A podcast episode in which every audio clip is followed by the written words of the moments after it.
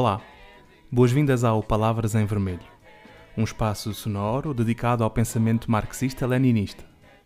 Neste último capítulo do Manifesto do Partido Comunista, Marx e Engels aprofundam a discussão sobre a relação dos comunistas com os diversos partidos da oposição da sua época.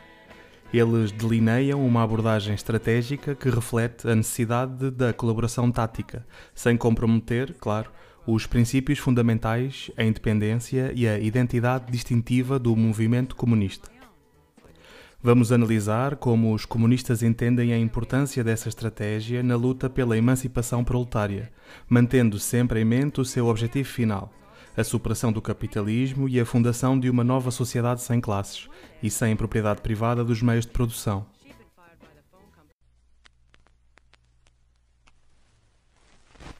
O Manifesto do Partido Comunista.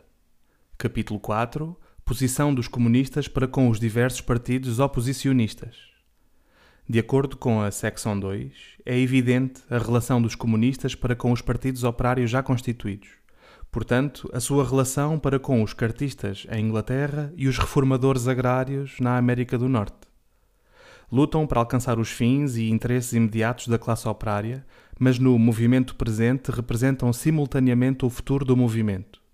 Em França, os comunistas juntam-se ao Partido Socialista Democrático, contra a burguesia conservadora e radical sem por isso abdicarem do direito de assumir uma atitude crítica perante as frases e ilusões provenientes do legado revolucionário. Na Suíça, apoiam os radicais, sem deixar de reconhecer que este partido é composto por elementos contraditórios, em parte socialistas democráticos, no sentido francês, em parte burgueses radicais. Entre os polacos, os comunistas apoiam o partido que faz de uma revolução agrária a condição da libertação nacional aquele mesmo partido que deu vida à insurreição de Cracóvia de 1846. Na Alemanha, o Partido Comunista luta, assim que a burguesia entra revolucionariamente em cena, em conjunto com a burguesia contra a monarquia absoluta, a propriedade feudal da terra e a pequena burguesice. Mas nem por um instante deixa de formar nos operários uma consciência o mais clara possível sobre a oposição hostil entre a burguesia e o proletariado para que os operários alemães possam virar logo as condições sociais e políticas que a burguesia tem necessariamente de originar com a sua dominação, como outras tantas armas contra a burguesia para que, depois do derrubo de classes reacionárias na Alemanha, comece logo a luta contra a própria burguesia. Para a Alemanha, dirigem os comunistas a sua atenção principal porque a Alemanha está em vésperas de uma revolução burguesa e porque leva a cabo este revolucionamento em condições de maior progresso de civilização europeia em geral e com um proletariado muito mais desenvolvido do que Inglaterra no século XVII e a França no século XVIII.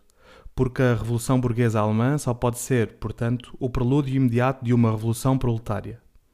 Numa palavra, por toda a parte, os comunistas apoiam todo o movimento revolucionário contra as situações sociais e políticas existentes em todos estes movimentos põe em relevo a questão da propriedade, seja qual for a forma mais ou menos desenvolvida que ela possa ter assumido, com a questão fundamental do movimento.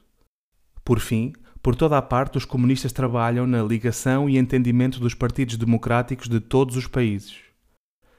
Os comunistas rejeitam dissimular as suas perspectivas e propósitos. Declaram abertamente que os seus fins só podem ser alcançados pelo derrubo violento de toda a ordem social até aqui podem as classes dominantes tremer ante uma revolução comunista. Nela, os proletários nada têm a perder a não ser as suas cadeias. Têm um mundo a ganhar. Proletários de todos os países, univos.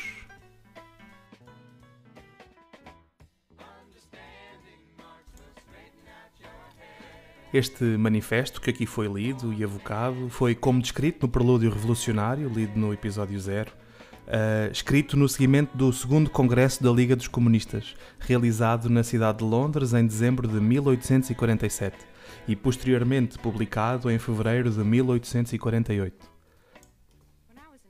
A Liga dos Comunistas é então uma organização que, por influência de Marx, vem substituir a Liga dos Justos, que era uma organização ideologicamente orientada pelas ideias de Babeuf, citado também no Manifesto por Marx e Engels, e de um grupo de comunistas cristãos na época. Até o seu lema reflete esta influência religiosa, sendo ele todos os homens são irmãos. Para além do nome da organização, as ideias de Marx levam também esta nova, entre aspas, organização chamada Liga dos Comunistas, a mudar também o seu lema, sendo este novo a última frase do manifesto do Partido Comunista.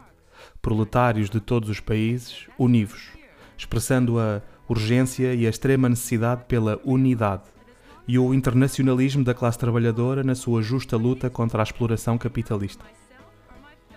A importância da Liga dos Comunistas é, até hoje, indissociável da ideia de socialismo e comunismo, sendo a primeira organização internacional da classe proletária que é dotada de um programa e uma tática política que visa revolucionar a sociedade e superar o modo de produção capitalista. Até os objetivos desta organização não são mais, a meu ver, que a própria definição de comunismo em si a superação do capitalismo e a fundação de uma nova sociedade sem classes e sem propriedade privada dos meios de produção, e livre, liberta, de instrumentos que permitem a exploração de um ser humano pelo outro. Terminando, deixo aqui duas citações que me ficaram impressas no pensamento e que refletem a assertividade e a atualidade deste manifesto. A primeira é: A burguesia não forjou apenas as armas que lhe trazem a morte, também gerou os homens que manejarão essas armas os operários modernos, os proletários.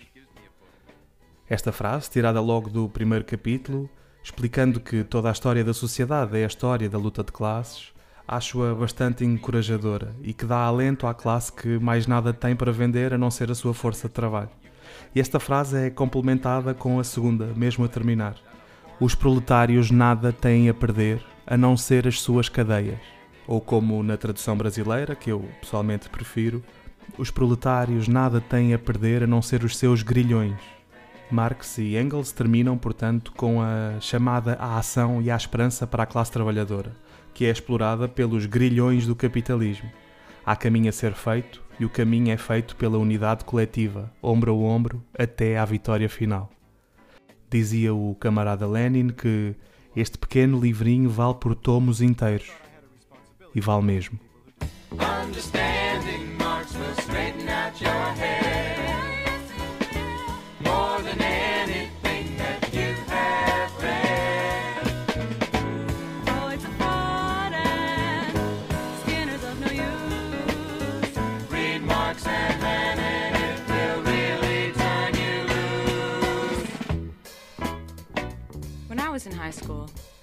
In the back row and I thought to myself, this is really for shit. I just couldn't wait to get out and do something on my own. So I quit school and went out to look for a job. First, I waited on tables. Then, I worked at Woolworths. And then, I emptied bedpans in a hospital. But no matter where I worked, it was all the same. And I got so I just couldn't take it anymore. Well, one day I went home and I found my mom sitting there. She'd been fired by the phone company because they said she was too old. And I saw a book in her lap and I asked her what it was. She said, Baby, that's Capital, Volume 1. You know, by Karl Marx. And I said, Huh? And she said, That's right. Here, take a look. And I read that book. And now I've come to realize that as long as I have to sell my labor power to the boss, I work for his profit and not for myself or my fellow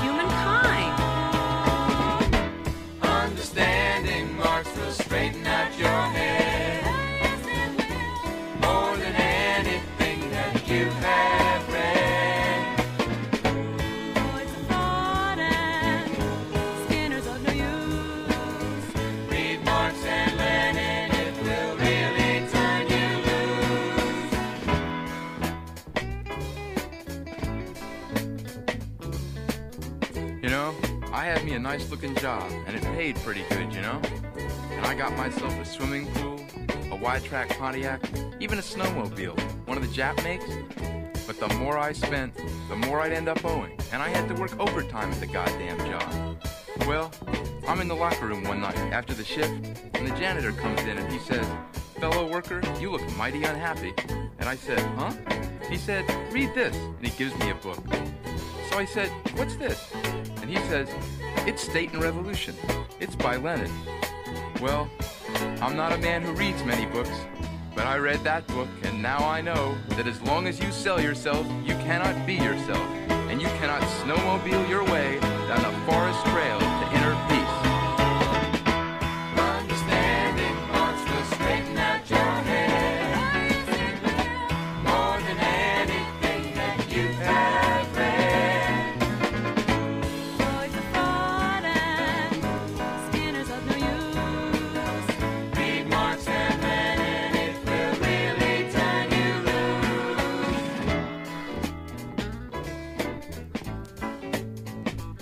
I graduated magna cum laude, Phi Beta Kappa. And I thought I had a responsibility to help out people who didn't know how to help themselves. So I went into the Peace Corps and I taught Nigerians how to fix cars and run hotels. Then I came back home and went to D.C. I doled out money for minority businesses. You know, black capitalism. Well, one day some congressman came to see one of my best projects. I couldn't believe my eyes. The workers were on strike. So I said, What's going on here? And they said, Prices are high, wages are low, and working conditions are terrible. And I said, But you're working for one of your own kind. And they answered, He's not one of us. Here, read this. It was a little book called On the Correct Handling of Contradictions Among the People by Mao Zedong. I've read a lot of books. When I read that book, well, now I understand that the only way to bring about social change is to organize a united mass movement based on the class interests of the proletariat